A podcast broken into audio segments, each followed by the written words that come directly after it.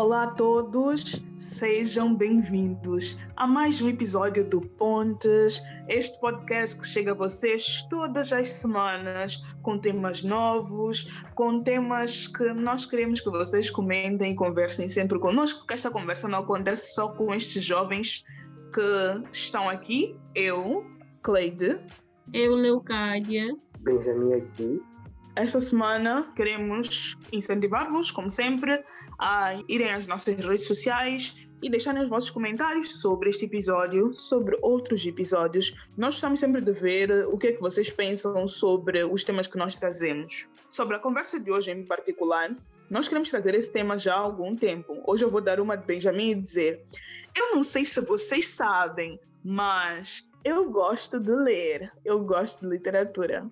Benjamin faz isso com filmes, se é que vocês ainda não perceberam a referência. Nós queríamos falar, eu queria pelo menos que nós falássemos sobre literatura há muito tempo, mas ao mesmo tempo, conversando com o Benjamin e com a Léo, nunca entendi como é que nós poderíamos trazer esse tema sem que ele fosse enfadonho. Então, conversamos, trocamos algumas ideias, procuramos referências e acho que chegamos a algo que vocês vão se interessar, vão gostar, vão querer participar e dar vossas opiniões. Então, para falar sobre literatura, vamos falar um pouco sobre nossa trajetória na escola, nosso tempo de estudante, porque eu e o Benjamin já não somos estudantes, a Léo é que é. Então, nós vamos falar um pouco sobre como foi a nossa formação, o que, é que nós aprendemos durante o tempo em que nós estávamos a estudar, e talvez assim nós vamos tentar introduzir a literatura e fazer algum tipo de conexão com isso. Não para dizer de nenhuma forma que o que nos foi ensinado na escola em termos de professores era mau, porque nós sabemos que os professores tentam muito com o que eles têm para trabalhar, que em Moçambique, em muitos casos, não é muita coisa mas tem alguns componentes que nós sentimos falta, outros que nós achamos que foram muito valiosos para a vida e vamos pegar nessa conversa um pouco de tudo isso.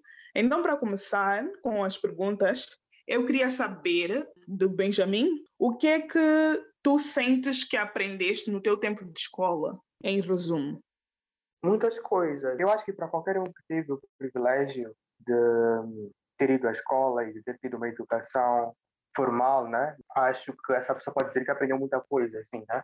Não vou dizer o que é aprendi em específico, mas estava na escola, fiz primário, secundário, fiz universidade e acho que boa parte daquilo que, que eu sou hoje, daquilo que eu sei hoje, ou daquilo que eu valorizo hoje, é graças a essa formação, né, acadêmica.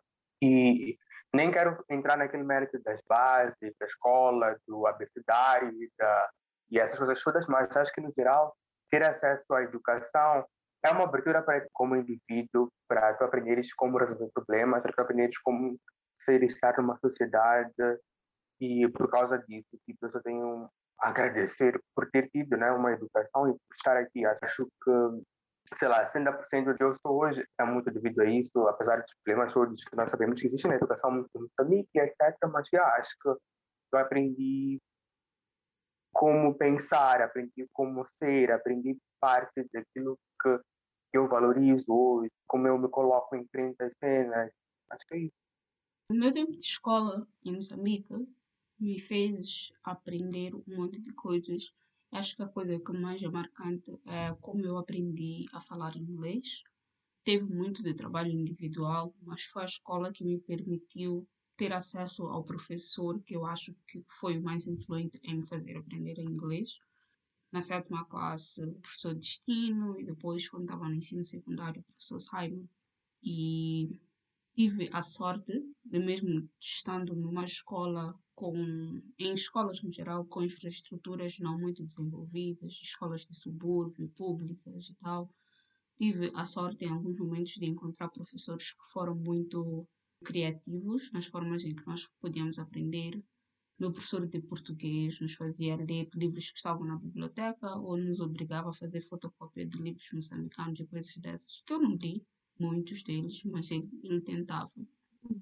Então, aprendi na universidade, acho que a coisa mais marcante que eu, que eu aprendi foi que nunca terás conhecimento suficiente um, para determinar o que é que o outro tem se tu não fores capaz de te colocar no lugar do outro e entender como nós somos complexos.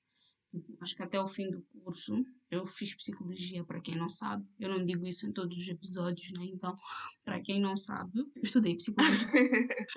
e eu comecei o curso com a ideia de que eu ia entender por que, que as pessoas são assim. E com o curso, eu acabei por entender que é impossível tu, fora da pessoa, determinares por que, que a pessoa é assim. Então, yeah, são essas as coisas que mais me marcaram sobre escola. Ah, e história também, né? Oitava, não, não era muito curiosa, gostava muito de história. Tinha um professor, grande filho da mãe, horrível, mas eu gostava mais de história do que odiava ele. E. Yeah. Ok. A coisa mais importante que eu aprendi no meu tempo de escola é que se tu ficares amiga dos professores, teu tempo de escola vai ser muito divertido e os professores vão dar aulas para que tu entendas. Tipo, eles vão te dar sempre muita atenção. E não sei porque eu levei isso desde a escola primária até a universidade. Benjamin era meu colega e acho que pode testemunhar que a maior parte dos professores me amavam. E eu levei isso também para a minha vida, tipo, fora de, da academia, porque no trabalho eu percebi que é isso mesmo, que quanto mais tu fores tipo empática e dizes para a pessoa estamos juntos, estamos a trabalhar, eu entendo que estás a sofrer, que precisamos trabalhar juntos para conseguirmos resolver esses conflitos. Não precisas fazer tudo sozinho, eu posso te ajudar, não sei o quê. Mais fácil é tu te conectares com as pessoas. Então é assim que, por exemplo, quando eu estava a estudar, tenho uma memória muito marcante de escola primária, eu organizava desfiles que eu não sei onde eu perdi esse lado meu. Eu não, nem sabia que havia esse processo que depois, mais tarde, quando eu cresci, percebi que depois tens de fazer carta e pedir autorizações e não sei o quê. Mas na escola primária, eu falava com o meu professor, tipo, eu quero organizar um desfile onde eu vou ser apresentadora, eu vou fazer coisa, coisa tal. Meu professor dizia, tá bem, no dia X, ninguém na escola vai ter aulas só para virem ver teu desfile. Na sexta e na sétima, eu estudei numa escola onde, de sexta classe, éramos só dois alunos numa sala e na sétima classe éramos só três alunos nessa sala. E eu me lembro muito de discutir com o meu professor quando ele explicava a história de Moçambique. Eu ficava tipo, mas por que, que os moçambicanos fizeram isso? Como é que os portugueses? E dessa forma eu sempre entendia muito bem as matérias, porque eles ficavam tipo, ok, pode dizer o que, que tu pensas, já disseste, mas não foi assim que a coisa aconteceu. Isso é história, isso já aconteceu. Não adianta ter as tuas opiniões, não adianta falar ou deixar de falar. Mas entendeste? Sim, entendi. O que que entendeste? Aí eu falava outra vez e ficava tipo, ok, cool. E isso meio que se refletiu de novo no meu trabalho agora. A minha chefe atual, que muitas vezes quando nós temos reunião e ela tem uma opinião, tem uma ideia nova, ela sempre faz isso. Tipo, se eu não digo nada na reunião, a minha chefe diz, Clay, estava já a prestar atenção. Eu estava. Ela, não disseste nada quando tu não dizes nada, para mim tu não estás a prestar atenção porque tu és uma pessoa que fala, que diz o, teu, o que estás a pensar, porque eu sempre senti muito essa abertura que eu sinto que muita gente reclamava, eu, tipo, muita gente reclama de universidade, principalmente em Moçambique, porque os professores não são approachable. Mas eu nunca senti isso, porque mesmo quando os professores não eram assim, eu era essa pessoa que ia lá e ficava cutucando e ficava tipo, nós somos amigos e eu quero aprender isso e vamos ficar amigos aqui para eu aprender essa cena. Foi isso que eu aprendi no meu tempo de escola, né? A minha próxima pergunta é meio que o contrário disso, que é basicamente se vocês, durante o vosso tempo de escola, e agora quero falar em termos de currículo mesmo, o que é que vocês sentem, agora que vocês são adultos, que foi desnecessário terem aprendido ou o que é que faltou, o que é que poderia ter sido ensinado naquela altura que serviria muito bem para a vossa vida uh, no trabalho ou vida no geral mesmo, como lidar com a vida? Eu nem acho que é sobre ser desnecessário, assim, eu acho que informação é informação e que conhecimento é conhecimento, estão a ver? Então não acho que existam coisas que são taxativamente desnecessárias, mas eu acho que falta no nosso currículo, enfim, por muitos motivos, né, e por muitas deficiências, um cuidado maior para entender qual é que é a orientação do estudante ou de um grupo de estudantes e acompanhar a partir dessas tendências e dessas orientações. Por mais que seja nice aprender tudo e, e valorizar esse conhecimento, porque nós nunca sabemos quando é que vamos ou não aplicar, acho que perceber, por exemplo, quais estudantes estão mais voltados já e ensinar essa arte de uma maneira mais didática e não só colocar estudantes que gostam de dançar a fazer dança, porque sim, eu acho que é importante ir orientando essas, esses pequenos grupos que vão surgindo, essas pequenas pessoas que mostram, na verdade nem são pequenas, são tipo, várias pessoas na, na, na universidade talvez por exemplo, não gostem de química, não gostem de física, e que precisam de aprender isso, claro, mas que gostem de outras coisas, então acho que falta esse incentivo maior a outras coisas, essa dedicação maior ao que talvez aquela pessoa goste mais, de que aquela pessoa, por causa de gostar mais, vai usar melhor e vai se importar melhor e vai estudar com mais afinco, tá ver? Mas também entendo que num país como o nosso, e com as nossas dificuldades, não só no nosso país, em, em vários sistemas de ensino, é mais prático, né? continuar a olhar para esse todo e, e, e, esperar que parte desse todo compreenda aquilo que se quer que as, que as pessoas compreendam, mas acho que falta essa cena, né? Falta personalização nessa passagem do conhecimento, nesse ensino, tipo essa personalização que tu tiveste, porque tu eras uma pessoa curiosa, tá? Eu acho que por mais que professores maravilhosos incríveis estejam lá dispostos e com entusiasmo para ensinar e para nos fazer aprender, o próprio currículo não, não facilita certos cuidados, estão a ver? Então, yeah, eu nunca fui um estudante que amasse ou que odiasse uma matéria em particular, estão a ver? Tipo, nunca tive assim uma relação de muito amor ou de muito ódio por uma matéria, sei lá, tipo, eu gramava de português, mas não amava português, tipo, não gostava de química, mas também não era tipo um, um nightmare na minha vida, tipo, eu passava a ser muito neutro por essas cenas, exatamente porque talvez estava essa cena de onde é que eu, onde é que eu me encaixo, e esse cuidado para pessoas superiores pessoas mais experientes, pessoas com mais conhecimento me ajudassem a, a, a perceber, quer ver? Acho que é isso, assim, tipo, uma maior atenção para a parte da arte ou para a parte do desporto, que eu acho que tem, é nice nas escolas, tu tens tipo esses movimentos, esses grupos, essas equipas, mas às vezes eu sentia que faltava um sentido mais forte de responsabilidade. Tudo bem que é, é difícil exigir isso para pessoas que estão na primária ou na secundária, mas acho que a ideia de que isso pode se tornar, tipo, a ideia de que o teu desporto ou que a tua arte pode se tornar uma cena, pode se tornar uma, a tua profissão, acho que às vezes passa muito, passa batido, estás a ver? Não para todos, mas acho que para a maioria passa, passa batido essa cena. Porque o foco está sempre ali, né? no português, na matemática e na física. Nice, Benjamin. Uma coisa que eu sinto que faltou-me do ensino primário até ao ensino secundário foi uma capacidade de filtrar conhecimento e filtrar informação. Estamos a aprender um monte de coisas e em nenhum momento eu estou a aprender como separar as coisas que são úteis e as coisas que não são úteis, as coisas que eu gosto e as coisas que eu não gosto. E nessa incapacidade de separar, eu tenho que acumular tudo, saber tudo, e também ninguém vem e me ensina como lidar com a frustração de não saber tudo porque não tem como eu saber tudo, né? Mas tem sempre essa pressão. Também indo para a universidade, eu senti que faltou outra vez aprender a gerir expectativas e a ser um ser humano que não é simplesmente prático e que por estar a ser atolado de coisas tem que começar a decidir o que é, que é útil, o que é que não é útil, ao invés de decidir o que é que gosta e o que é que não gosta de estudar, de aprender e etc. Então, nesse processo todo de aprendizagem, o que eu percebi, Maninho, foi isso. Ensinam-te a ser robótico, até quando tem introdução à, psico, à psicologia, não, quando tem introdução à filosofia, ensinam-te outra vez a entrar para a caixa. Se és alguém que está fora da caixa, tem que entrar para a caixa. É como se o ensino ele tivesse a sua maior utilidade em nos ensinar a ser outras pessoas e não necessariamente a descobrirmos quem é que nós somos e a desenvolver as pessoas que nós somos.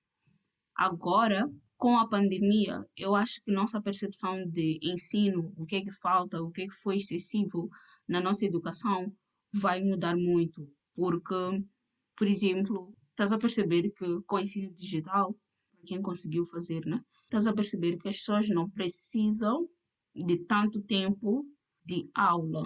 Elas precisam de mais tempo de estudo independente.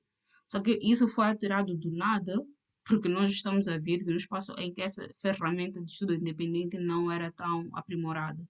Eu cheguei aqui e fazer estudo independente foi a coisa mais complicada da vida, porque eu não sabia o que é estudar de forma independente sem ser uma imposição do meu professor, uma imposição de não sei o quê. E acho que a escola também comete o erro, falta na escola impulsionar curiosidade. Nos primeiros anos, tudo que tu estás a aprender é maninho novo só que é dado kinda que de mão beijada, sabes? Tipo, ficam a despejar, despejar, despejar essas coisas em ti, mas é tudo muito novo.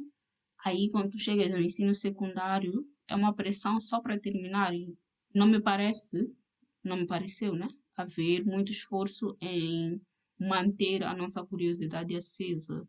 Voltou para aquilo que eu disse no início sobre ficarmos robóticos e a agir todos da mesma forma e a nos transformarmos no mesmo indivíduo, só que em corpos diferentes. Então, yeah, acho que é, é isso. Essa diferenciação é o que mais me fez falta. Acho que não só curiosidade, como ela dizia, mas também criatividade, porque concordo com o que vocês dois disseram, né? É tão robótico que não te dá um espaço para tu poderes criar. Tipo, eu sou uma pessoa naturalmente criativa, então eu encontrava tipo jeitos de fazer acontecer, mas eu sentia muito que não tinha esse espaço de dizer, ok, vocês façam isso de uma forma diferente, pensem em como encontrar essa solução de uma forma que não é a solução que nós queremos que tu encontres, que não seja a resposta que nós conhecemos. Tipo, eu duvido, a pessoa tem que ser muito, muito genial, muito, muito criativa para encontrar respostas de fórmulas matemáticas, por exemplo, na escola primária ou na escola secundária, pelo menos no meu tempo, não havia muito esse espaço de dizer, ok, usa a tua fórmula, mas o resultado tem que dar esse, não importa qual é a fórmula, todos os caminhos que tu usares têm que dar este resultado. Tipo, eu duvido muito que, como nós vemos em outros países, estudante de escola primária, estudante de escola secundária inventou uma nova fórmula para não sei o quê, tipo, porque nunca houve esse espaço. Porque, tipo, se não for assim, está errado. Não há espaço para tu criares, não há espaço para tu encontrares uma outra possibilidade. O que me leva ao que eu sinto que faltou, que foi tornar o que nós estávamos a aprender mais palpável, mais, mais real. Tipo, até hoje, que eu estou aqui aos 27 anos de idade, eu não sei porque eu aprendi fórmula de Bhaskara para aplicar onde? Porque talvez é algo que eu, que eu aplico todos os dias da minha vida, tipo uma daquelas cenas de, ah, sempre que vais contar dinheiro para fazer chapa, aplicas a fórmula. Mas eles poderiam ter me dito isso quando eu estava a estudar e talvez ali teria sido muito menos complicado eu aprender a fórmula do que se me dizerem que x vezes y sobre xy eu ficava tipo muito confusa com as fórmulas todas, que eu só pensava, vocês me expliquem, porque eu sempre via assim, tipo, quando eu for aprender física na aviação, eles vão me ensinar sempre para que, que aquelas fórmulas servem na aviação. E seria muito incrível e muito bom se no meu tempo de escola eles já me dissessem que, pronto, quando tu aprendes esta fórmula, ela vai ser usada neste momento, quando tu aprendes química assim, tipo, ou tipo química, por exemplo, né? Poderia ter sido ensinada que quando tu vais cozinhar, é assim, este processo X e Y é o que acontece quando tu vais acender um lume, eh, se por acaso começar um incêndio e tu colocares água e o fogo explode em vez de apagar, o que é que realmente acontece nesses processos, em vez de só me dizerem que X mais Y da reação Y, porque eu não estou a entender nada do que está a ser falado, estás a ver? Uma outra coisa que eu sinto que faltou, que é o que leva para essa conversa, o que originou esta conversa, que é incentivo à leitura porque quando eu era estudante de escola primária e secundária, literatura, livros, sempre me pareceram muito, muito chatos, tipo, muito chatos. Eu só comecei a ler quando eu cheguei na universidade e na minha aula de semiótica, a minha professora obrigou-nos a ler dois livros moçambicanos. Um deles foi o Alalape e outro livro foi Conversas com o Senhor Valdez, que eu não li. E pronto, estamos aqui, né? Concluímos a cadeira. Mas eu li o Alalap.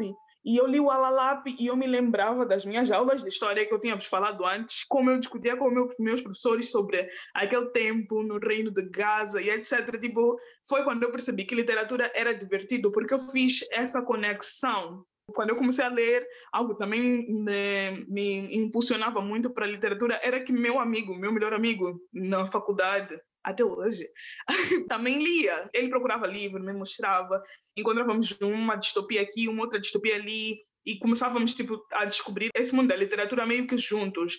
Então, por que que vocês leem, Benjamin, tu que já não lês, o que que tu fazia ler na altura em que tu lias? O que me fez começar a ler, ou o que me fez, o que me faz ler, Vou começar pelo que me fez começar a ler.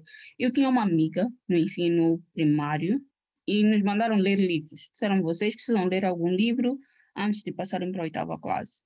Aí ela trouxe um livro de casa que ela meio que dava sneak peek o livro porque tinha um monte de palavras eróticas e coisas dessas, mas calhou ser o primeiro livro que eu comecei e terminei, um livro do Gabriel Garcia Marques, e eu li e fiquei tipo, meu Deus, tem tantas informações aqui, um monte de coisas que eu não sabia. Então eu comecei a ler aquele livro e por ser Gabriel Garcia Marques, ser realismo mágico, tinha um monte de coisas ali que eram parecidas às cenas de Sítio de Capão Amarelo e os livros de princesas, ao mesmo tempo que se pareciam com as coisas que estávamos a ler em ciências sociais, história, etc. E tudo aquilo se misturava eu fiquei tipo, meu Deus, isto pode ser mais uma das cenas que vai me diferenciar das outras pessoas da minha idade. Então eu vou lá e vou ler um pouco mais. Não fiz isso. Aí quando eu tinha talvez 14, 15, conheci o Benjamin. Eu tinha 14, conheci o Benjamin. E o Benjamin me colocou a ler um monte de livros, porque nossas conversas eram sobre esses livros. Então, ele influenciou Maninga a que eu gostasse de ler, porque gostar de ler era ter mais alguma coisa para eu falar com uma pessoa que eu achava super cool, que era o Benjamin. Foi isso também. Aí, recentemente, eu entrei para um clube de literatura com a malta angolana, o Miguel, a Alicia, a Aline também está no clube de leitura. E comecei a ter contato com pessoas. Não, essas pessoas eu tive contato com elas antes, quando fizemos aquele clube de leitura com o Tavares, que acho que foi onde eu conheci o Cleide. Então, naquele clube de leitura já tinham pessoas que liam clássicos e liam não pelo prazer de ler e encontrar novas histórias, mas porque hum, ler era um exercício intelectual e essas cenas. Eu não entendia a patavena do que o Tavares dizia, aí eu fiquei um pouquinho mais inteligente. Agora, com o clube de leitura, também tem essa divisão ali dentro, que é há pessoas que leem pelo prazer pelo entretenimento da leitura e as pessoas que leem pela intelectualidade da leitura e são capazes de avaliar um texto não por a história ser boa, a história ser cativante, a história ser entertaining, mas por o texto ter eh, uma boa composição de escrita, ter recursos literários bons, ter eh, uma estrutura que é convencional ou não convencional, por desafiar, não sei o quê, um monte de coisas coevas que eu não faço ideia nem de como observar num texto, porque eu comecei a ler por prazer e continuo a ler por prazer, quero ler histórias boas. Aquela cena que Cleide diz, tipo, tempo perdido é ler um livro mau, é, é essa cena para mim. Então, eu leio porque quero histórias novas, quero aprender sobre alguém, ter uma perspectiva diferente sobre um evento, acrescentar ao monte de coisas inúteis que eu sei sobre o mundo. E viajar, né? Ler é viajar. Eu comecei a ler como forma de escapismo, assim. Tipo, eu comecei a ler entre o final do ensino secundário e início da, da universidade. Ler para mim era estar sozinho sem estar sozinho. Então, a ver, era tipo conseguir como ela estava dizer, tipo, viajar e conhecer novos mundos e se entreter e, sei lá, ir deep em, em novas histórias e também um bocado esquecer dos meus problemas, esquecer das cenas. E acho que ler é nice, tipo, ler é bom, eu acho que antes de começar a ler, eu achava que ler era difícil e tinha aquela, toda aquela percepção, né, que muitas pessoas que não leem têm, que não vou conseguir, é chato, tu, como é que tu consegues ler um livro de 300 páginas, aí etc e tal, mas acho que também é muito sobre o primeiro livro, ou os primeiros livros, acho quando tu pegas aquele livro que te dá um clique e que tu finalmente gostas, amas de verdade, acho que o caminho se abre muito, muito facilmente. É por isso que eu também acho que é importante começar a ler desde criança, porque livros infantis, eles conseguem abrir essa porta muito, muito mais facilmente, assim, do quando já, já és adulto e já assumiste que literatura não é para ti.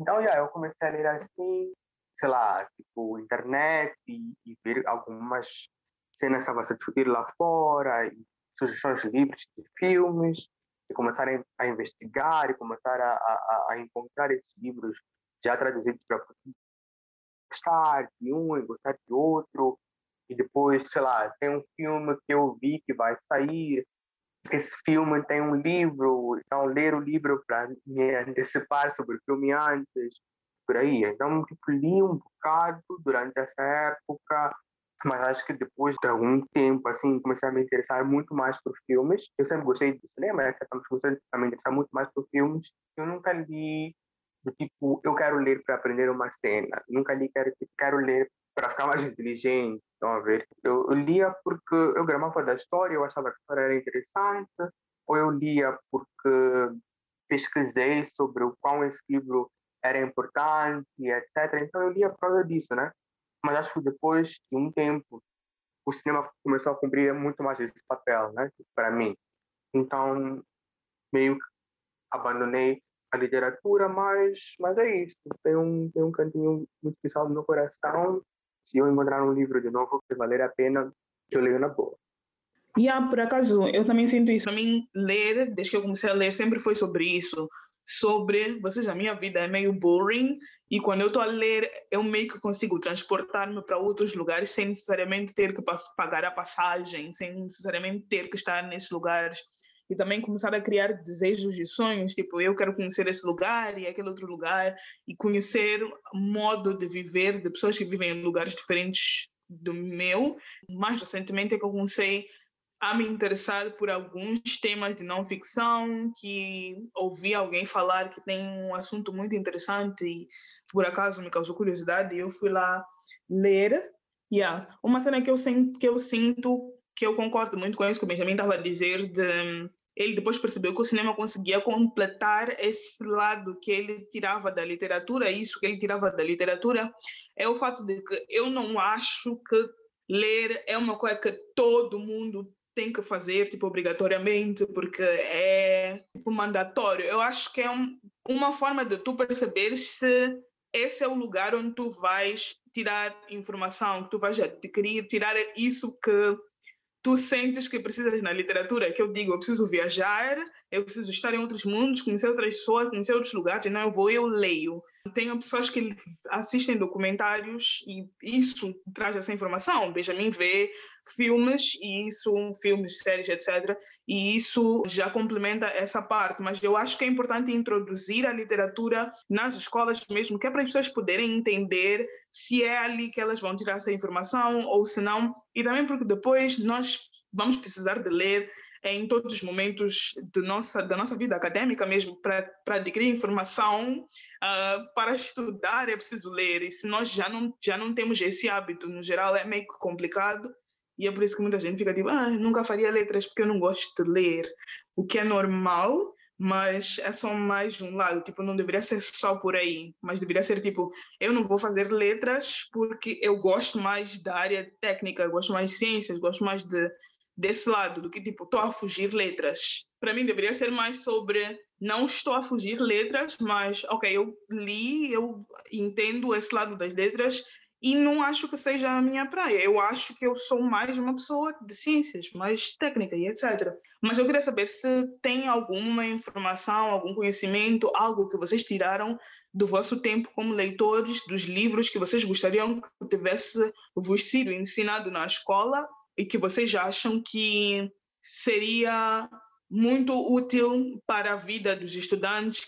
Se vocês fossem estudantes neste momento, se vocês renascessem, tipo, é uma informação que vocês aprenderam com os livros que vocês gostariam de ter aprendido no vosso tempo de escola. Eu acho que literatura é um veículo muito necessário e muito importante. Acho que é uma arte muito rica. Tipo, nos livros tu tens as coisas muito mais detalhadas, muito mais detalhadas não, mas tens as coisas detalhadas e tu tens muito da produção acadêmica, do raciocínio e daquilo que tens de procurar a partir de pessoas que pensaram. Essas pessoas, quando pensam, elas traduzem para os livros. Então, por isso, eu acho que a literatura é muito importante e muito necessária.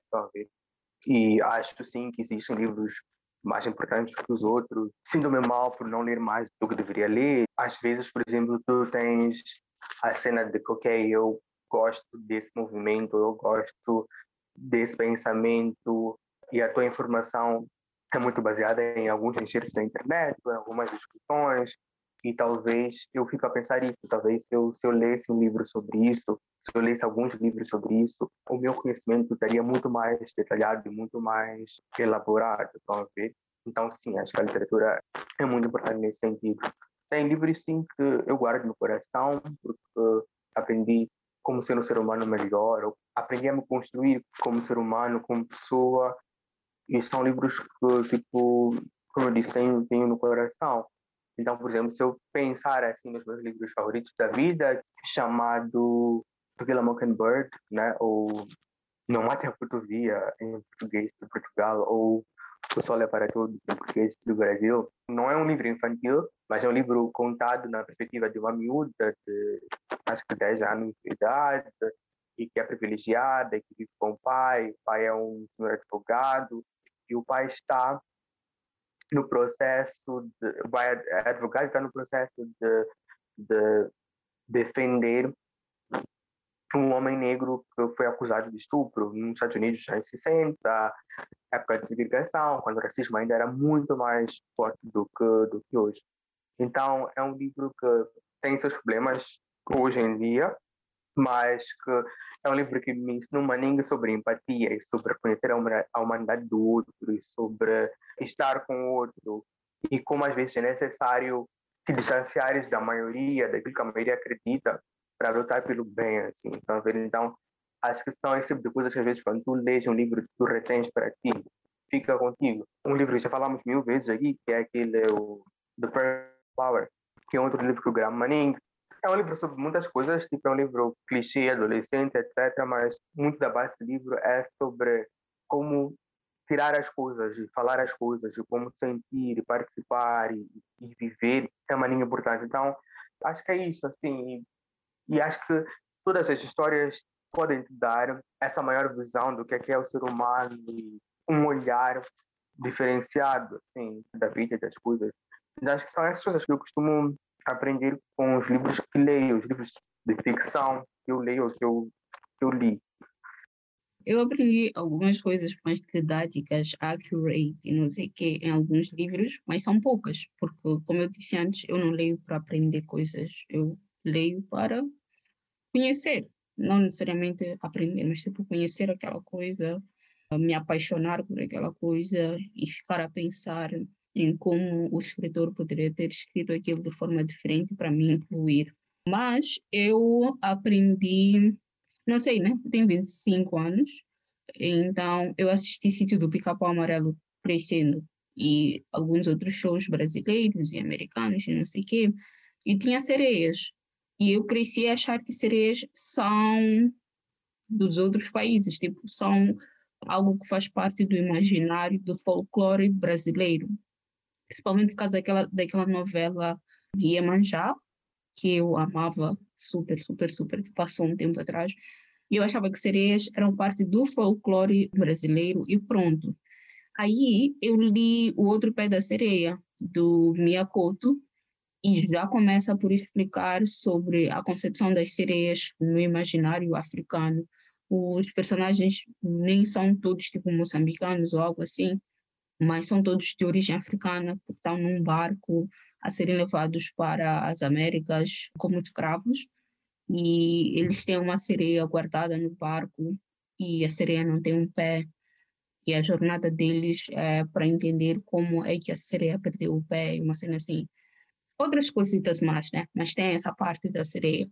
Eu devia ter terminado aquele livro para entender isso tudo e fazer as comparações com Ariel e todas as sereias não africanas.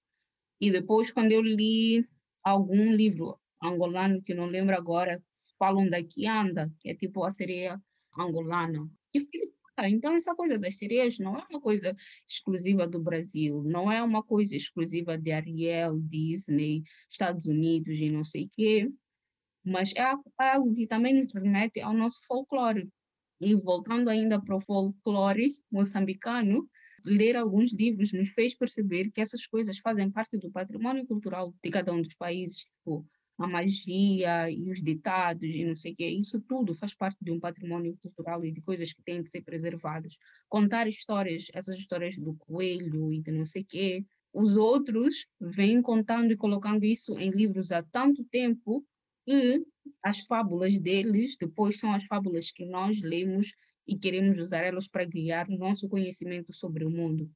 Tem um monte de histórias de folclore moçambicano que eu acho que deveriam ser assumidas como parte do nosso folclore de forma ativa e estarem presentes na nossa literatura e serem divulgadas para os estudantes desde o ensino primário.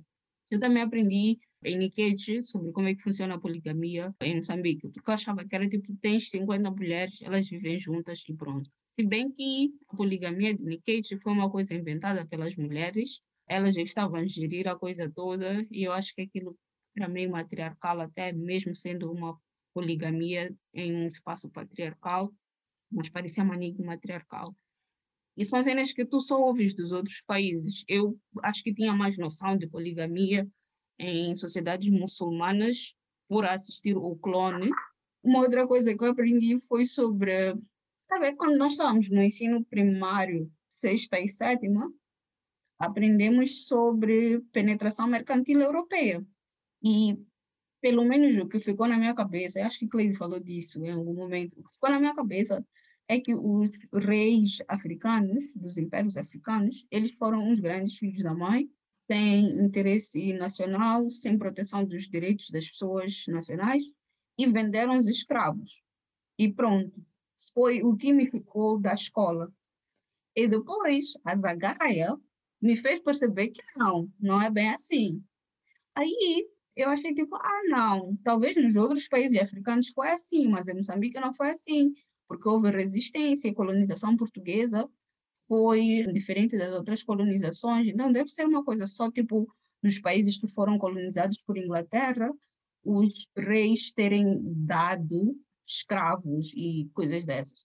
Aí eu li Things Fall Apart, do Chinua Achebe, e explica mais ou menos como é que era a organização de uma aldeia, não sei uma comunidade no, na Nigéria, e explicam também como é que chegaram os missionários e como é que os missionários chegaram e depois trouxeram milícia e essas coisas. E como essa penetração não foi, essa penetração, esse ataque não foi uma cena tão pacífica, mesmo quando a história está a ser contada para nós, como parece.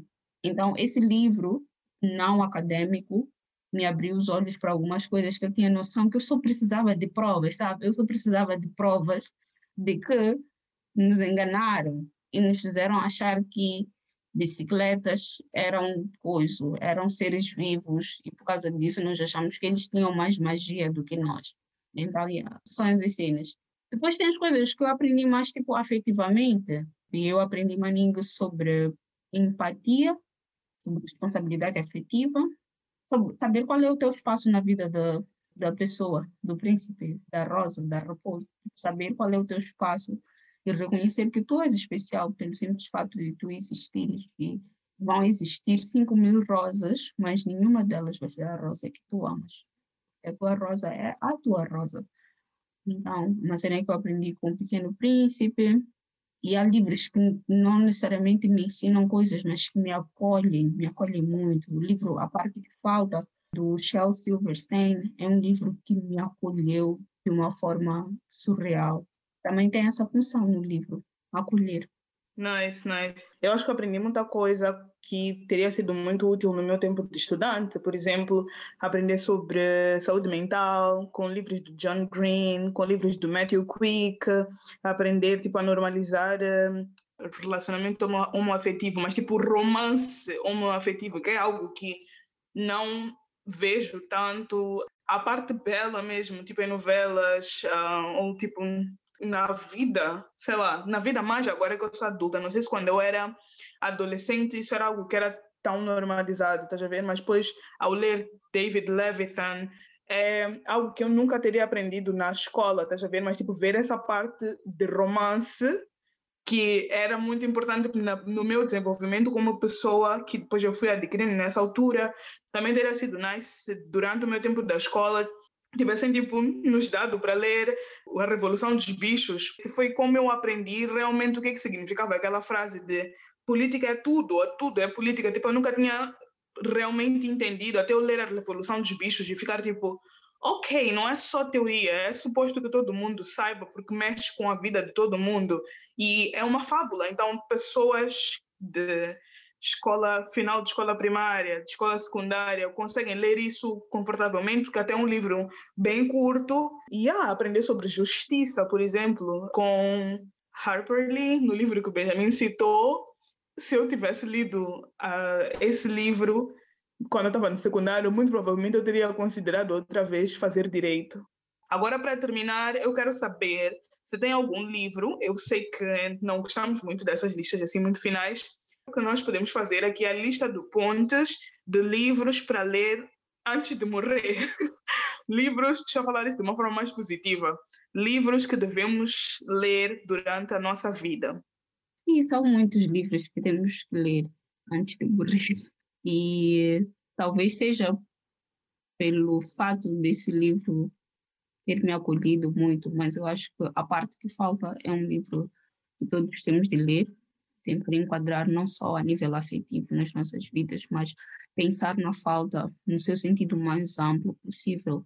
Eu acabo usando a parte que falta na vida para explicar um monte de coisas que não têm nada a ver com amor, que parece ser o foco do livro, que eu acho que não é, né? Eu acho que quando ele diz que faltava-lhe uma parte e por isso não estava feliz, não é necessariamente faltar alguém ou algo igual a si, mas faltava alguma coisa e na vida sempre vai faltar alguma coisa. Então acho que a parte que falta é um desses livros que acho que todos deviam ler. Também acho que o livro O Pátio das Sombras a manter-me nos livros infantis. O livro O Pátio das Sombras, do Miyakoto, é uma leitura muito, mas muito boa mesmo. Porque, para além de ter as ilustrações maravilhosas do mestre falecido Malangatana, nos enquadra no nosso folclore moçambicano, no, no nosso imaginário. E eu acho que essas histórias nos contam muitas cenas que quando lemos ainda crianças, ainda em crianças, aprendemos uma coisa e quanto mais crescemos e lemos outra vez, podemos aprender outras coisas. Então, acho que minha sugestão final é O Pátio das Sombras do, do Miyakoto. Um livro que me ocorre agora é O Retrato de Dorian Gray. Nós falamos um bocado sobre clássicos e temos aqui que o importante não é ler um clássico, o importante não é ler para avaliar coisas X, etc. Mas eu também acredito que ler clássicos nos ajuda a compreender até as leituras que nós fazemos hoje, tipo as leituras recentes que nós vemos sair, ver? É um livro muito nice sobre a cena do porquê que nas nossas sociedades a beleza exterior importa mais do que a interior e como às vezes tu te corrompes em busca dessa dessa perfeição, dessa beleza exterior. E é um clássico super bem escrito, passa-se anos atrás, mas acho que por ter essa correlação com o mundo de hoje, com algo que nós debatemos até hoje, que é a vaidade, acho que é um livro maninho nice que todo mundo deveria dar uma chance de ler ao longo do, do, do, episódio, nós fomos falando alguns livros e eu acho que falamos de livros que nos impactaram muito, então vocês podem já pegar essas referências que nós demos. Mas fora isso, eu gostaria de recomendar que vocês, durante a vossa vida, lessem A Cor Púrpura da Alice Walker. É um livro relativamente pesado, nem falo em termos de páginas, etc., mas o conteúdo, ela fala muito sobre como mulheres eram tratadas no, na altura em que o livro acontece, mas dá para fazer uma ponte muito boa com como no, tipo quando tu vais a ler tu percebes muita correlação entre como pouca coisa mudou para mulheres negras, principalmente de pele escura, com um agravante ainda de serem tipo não bonitas, mulheres negras de pele escura não consideradas bonitas pela sociedade, né? E isso não mudou tanto. É dolorido, mas é um wake-up call que eu acho que todos deveríamos ter em algum momento. Então, recomendo.